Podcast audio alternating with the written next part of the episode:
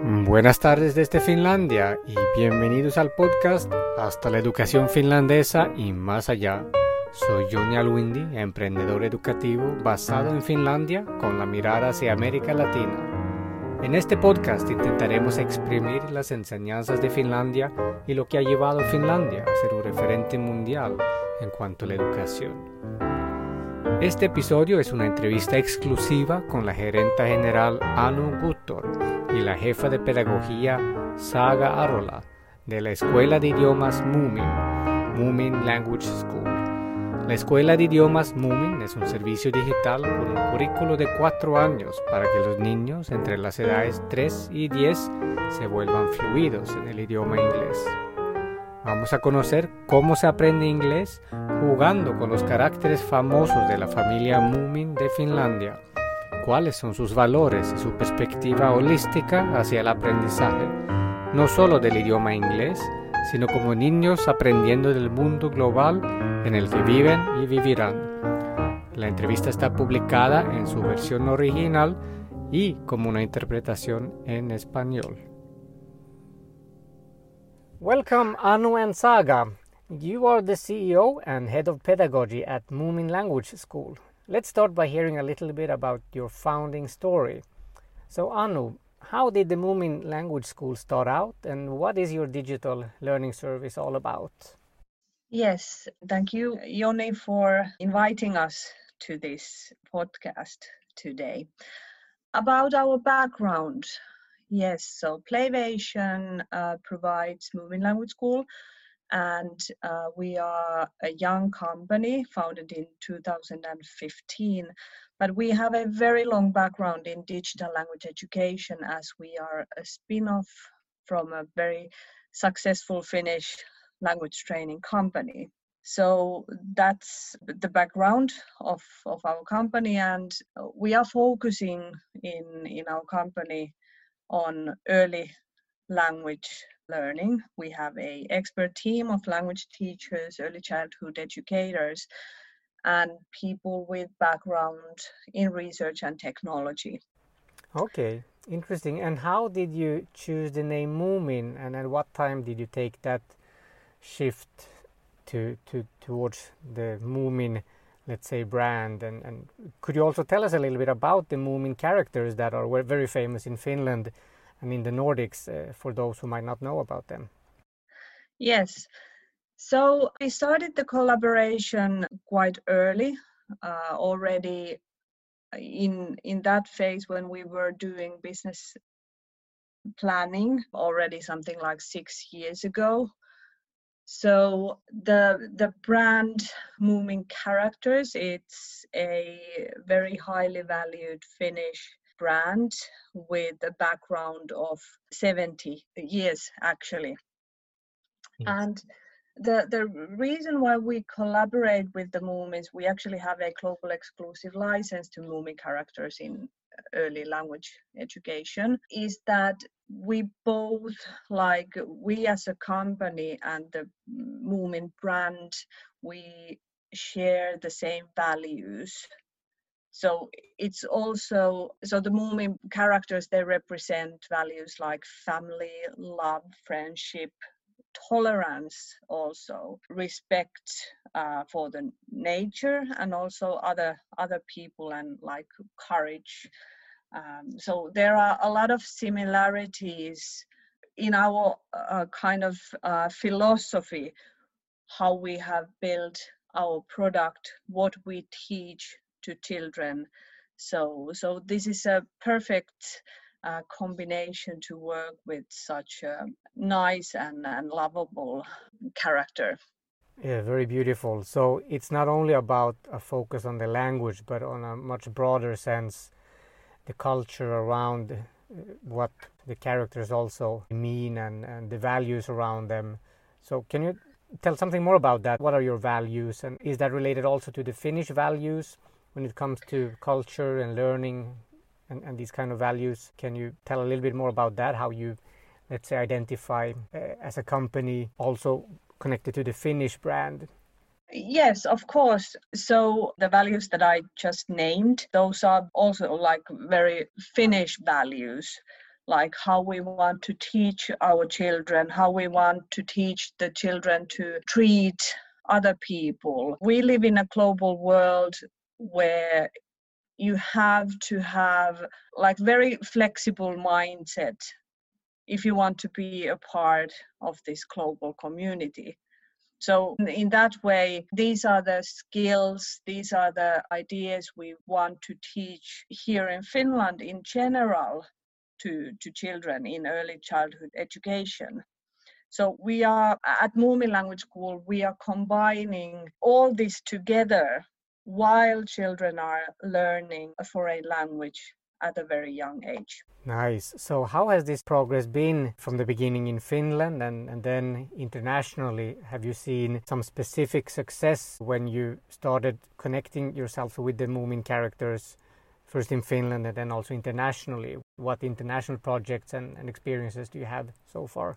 So from the very beginning, we started to work with in Finland with private kindergarten chains. There are a few uh, large chains in Finland, and like the the idea was with these clients that we could bring measurable value to these chains, like Touhula Kindergarten, which is one of the biggest ones in Finland. They started the collaboration with us so that they could very like easily offer language education to um, thousands of students by working in collaboration with with us so that was the first step actually uh, me myself uh, personally with one of our uh, early childhood education experts we went through many places and we trained the, the teachers at the beginning. So that was the first step. And after two years of running the company, we started to sell the product also outside Finland. And where we are actually today, we have approximately 20,000 users in several countries all over the world. So um, we have both private and public kindergartens, and also there's a number of training centers and, and language schools all around the world. Great. So let me go to Saga for a while. So, as the head of pedagogy, what would you say is the pedagogical strength of the Moomin Language School concept? Well, I would say it is the combination of using digital tools and this sort of contact teaching. We're kind of able to bring the children best of both worlds in, in that way and make their learning a lot more effective and efficient in that way. Okay. And you recently had a webinar on how to teach English with Moomin Language School. Uh, to go more in detail, how does the process work? Could you give uh, an overview? So, so we have a four-year curriculum in the service, and the way it works is each child has their own profile in the learning application. So there's kind of two parts to the service. We have the learning application for individual learning, daily learning, and then we have group sessions led by a teacher. So the idea is that children use the learning application first, either at the school or kindergarten, or then at home and they use it for 5 to 15 minutes but every day.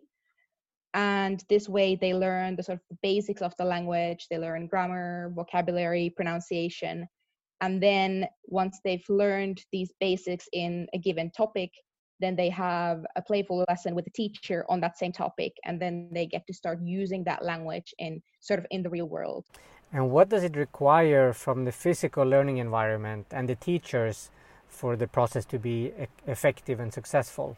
It doesn't require very much from uh, from the teachers. We, of course, it's good if the teachers know English. It's important that point, but not. They don't need to be English teachers, and they don't need to have sort of perfect English or native English in any way, because our service gives the children a native speaker model in English.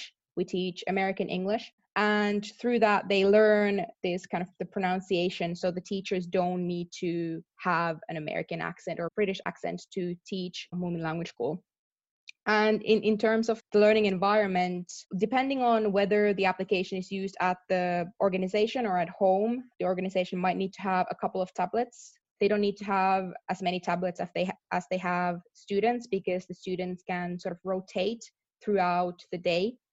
But they would need a couple if the application is used at the organization, and then basically they just need to have a place, a room where kid, where they can organize these these playful lessons and access to a laptop because all of our learning materials and our lesson plans are online so the teachers need to be able to access those and to have a printer so that they can print out any of our material but that's basically it okay and what have been the main challenges for teachers interested in adopting a digital learning service so far i would say usually it's access to devices can sometimes be difficult but as said they don't need that many tablets when they're using Moomin Language School. Another might be networks might not be that good, but for that reason, the Moomin Language School application only requires uh, an internet connection once a day. So as long as you can connect to an internet for a little bit, it's enough. And I guess also to some extent attitudes. So there are attitudes from also teachers, but then also parents, because even though digital tools have been around for quite some time already, they're still fairly new. So there's a lot of sort of misconceptions about using them. Especially in early childhood education. So our job at the same time is to offer a safe way to start using technology with young kids because we take care of this um, that we develop a high quality service which is suitable for for very young kids. So that's one and also i want to add one thing. It takes like one actually one to two weeks to make the service to be as a routine in a kindergarten or or in in teaching. So this first week you kind of need to struggle through the you have to just decide that okay today uh, one o'clock we will have Moomin language school time and you will just keep on doing it. And after one or two weeks the children they will start to take care that okay they understand that this is a part of our daily activity and after this time period it's one of the best moments the children have in a in a kindergarten or in a in a training center. This is the feedback that we are getting all over the world from teachers and also from from parents.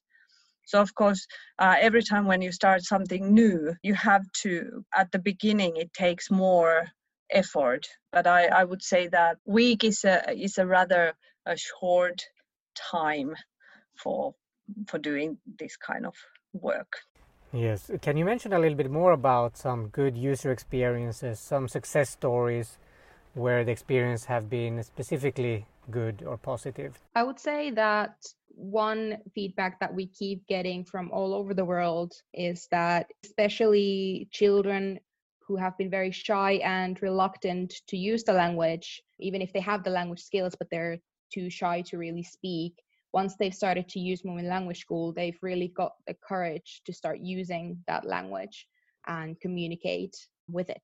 It lowers the pressure when you have ability to learn and kind of study the vocabulary and grammar and also pronunciation before you go to this social learning situation. So that that's one part of the service and it always always makes us like very happy when we get this feedback because we want to support not only the bravest ones but also the shyest ones. They have to be a part of the global community as well.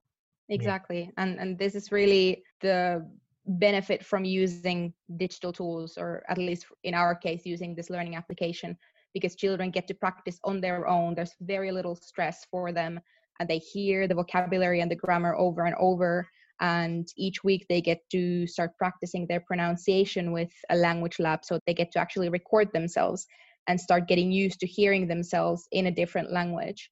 And this way they kind of they get to practice it before having to use it in front of another human being And also with the playful lessons, because we use Finnish pedagogy and Finnish teaching methods. So uh, the activities in the playful lessons are very playful and they're not focused so much on like studying, but it's really using the language and having fun. And the learning is, in a way, a byproduct of this having fun together in a group. Yes, and could you tell us a little bit about the core elements from the Finnish model or the Finnish pedagogies that you have connected to your service that are specifically relevant also for the international community?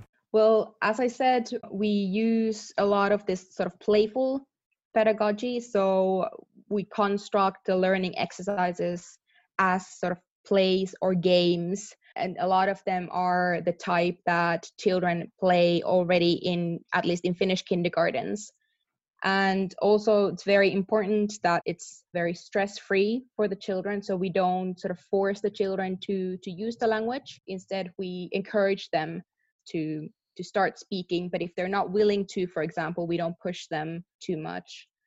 And one feature would be also the sort of holistic learning which we do. That's very finnish as well meaning that we of course our focus is on on the language but that's not the only thing we teach but we also want to help the children learn all these skills that they're going to need as adults. So also things like creativity critical thinking mathematical skills. So all of these are inbuilt in both the application and the playful lesson activities and what's the parents' role in this process? Does it require anything special for parents to support the process at home?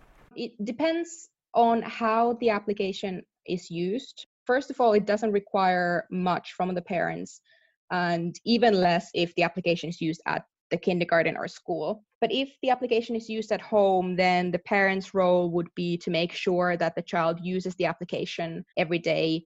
The ideal number would be five days a week, but of course, we understand that that's not always possible. But in that case, what the parent needs to do is log into the application and hand the application or the tablet to the child, and that's it. The application makes sure that the child doesn't use the application for too long, so the parent doesn't need to worry about that that's all they need to do. They can also view the children's progress in our online tools if they want to. So, could it be used in a lockdown situation? Let's say now during the pandemic, many countries are still in lockdown for several months still to come. How would you see Absolutely. that experience? It can be used for that. Um, for that, well, of course, the application can be used remotely, can be used from basically anywhere as long as you have a tablet or a smartphone and, and access to internet. And then we have the playful lessons, which we've started to modify to suit online teaching as well. So the sort of original playful lessons are meant to be played together in a room with a teacher and a group of children. But then we also have these online lesson plans that are sort of modified from the original playful lessons. So those are then meant to be used through Zoom, Skype, anything like that. Okay, so what has been your experience this year during the pandemic compared to last year? And what are your thoughts for next semester and beyond? Let's say lessons learned from the pandemic that you might take advantage of in the continuation in your service. Well, of course, we have learned a lot during this pandemic. There were a lot of countries, a lot of teachers who were looking for high quality learning content, and, and we were able to offer this option to many many teachers all over the world.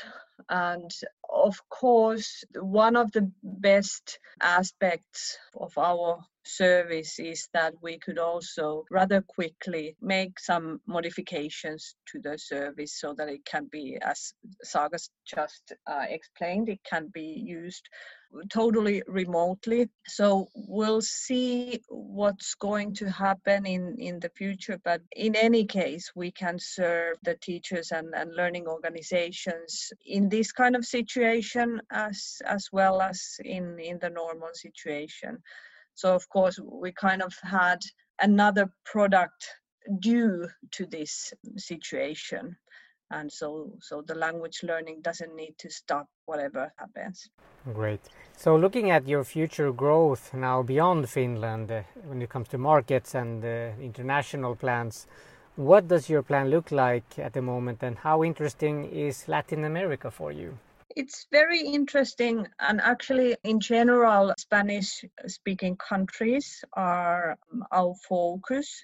Next, we have been very strong in Asian countries, and now we already have had our first success cases in Spanish speaking countries.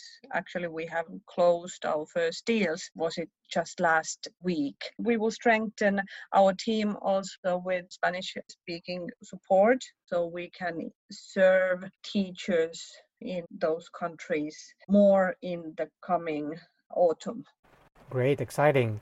So, knowing that the English language is uh, very strongly needed in Latin America, is there anything specific you'd like to add or tell teachers and decision makers in Latin America to encourage them to, to really try your offering? Maybe the core things that we can offer to teachers is that, first of all, we take the pressure also away from the teachers because we can use the learning application to build up the vocabulary, grammar, and pronunciation with the children. This means that also the teacher's role is a little bit different, also because we provide all the ready designed lesson plans. It will save their kind of preparation time and at the same time we we offer solid results. And like our teacher training online takes approximately one and a half hours. In that way you can start using the product very quickly. But then throughout those four years, the teachers will learn more about the pedagogy, about the philosophy of Finnish methods as well. So we offer this opportunity for professional development as well. So just to name a few uh, advantages that we can bring to teachers. And if, if I may add to that, we really want to help teachers make their job easier. And Finnish pedagogy is fairly forgiving in that sense that in Finland, we don't expect our teachers to be perfect we don't expect them to know everything. It's more important that they are enthusiastic and that they they will find out the answers for their students where if they're having any questions and even more importantly encourage the students to find out the answers themselves of course with very young children it's a little different but really like anu said we we provide a lot of material ready-made stuff so and, and, support for the teachers. So i know these times are very crazy right now and teachers are always very busy but that's why we want to help them with this product. And i would say to any teachers to just give it a try. You won't lose anything and you might actually learn and get quite a lot of out of it so. Fantastic uh, so, any final comments or something else you'd like to add before ending? Well, maybe the last words would be that we want to help teachers and also learning organizations to become one of the leaders in innovative early language learning. And we work very closely with our clients. We develop and update our product four times a year we follow the feedback that we get um, because we want to offer the best possible service globally to our customers. Fantastic. So, thank you very much for this great conversation, and I hope we can have a follow up conversation soon. And we'll also add information on your specific offering and how to contact you at the end. And so, thank you very much again, and I wish you a very nice summer. Thank, thank you very you. much. Muchas gracias por habernos acompañado en esta sesión. Para más información sobre la Escuela de Idiomas Moomin o Moomin Language School y su oferta, visiten su página web moominls.com y contáctenos directamente en las páginas de Facebook Johnny Alwindy Public o Edvisto Latam.